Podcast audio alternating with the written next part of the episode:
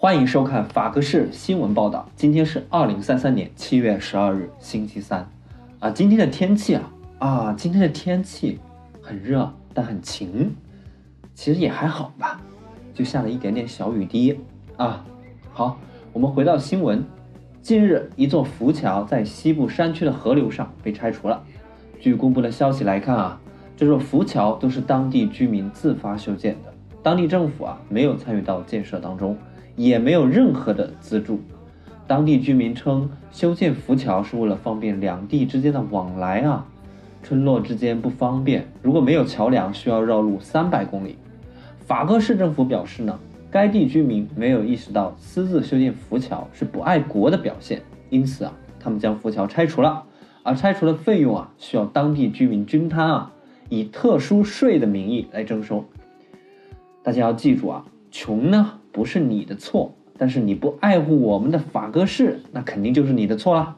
法戈市是人民的支柱，每个生活在这里的人都需要爱护它。那接下来呢，是一则奇怪的新闻，在本市的不顺区啊，七月十一日，也就是昨天，发生了一起警民纠纷啊。这个警察的“警”字呢，还需要打个引号。一名男子因拒绝签署一份消防协议，遭受了上门办事人员的辱骂与挨打。最后，以该男子签署消防协议的同时啊，还赔偿了一千元法戈币来和解。经了解到呢，该办事人员并不是他所称呼的警察啊，而是一名辅警。但是啊，她是一名女性。我们以争取女性权利为基本政策的法戈市呢，是不允许拒绝女性要求的。你看啊，我们大家都老老实实的听话，既解决问题，又不损失钱财，这不是一举两得吗？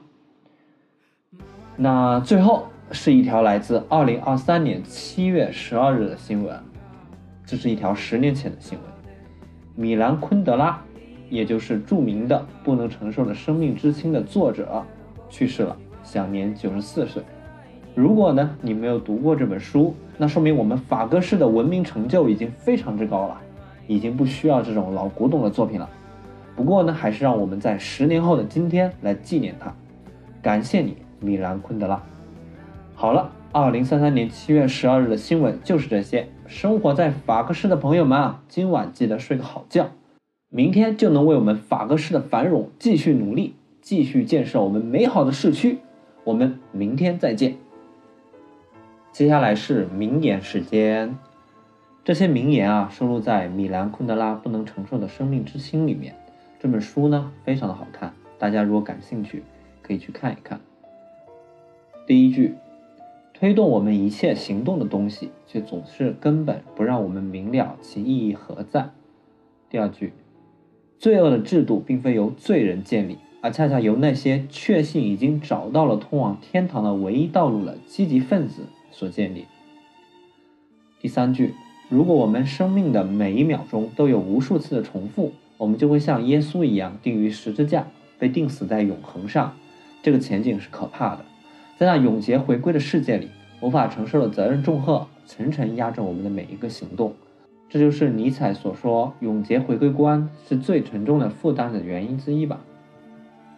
第四句，在我们看来，只有偶然的巧合才可表达一种信息。凡是必然发生的事情，凡是期盼得到每日重复的事情，都悄无声息。第五句，所有从拉丁文派生出来的语言里。同情一字都是由一个意为共同的前缀和一个意为苦难的词根结合组成。好了，晚安。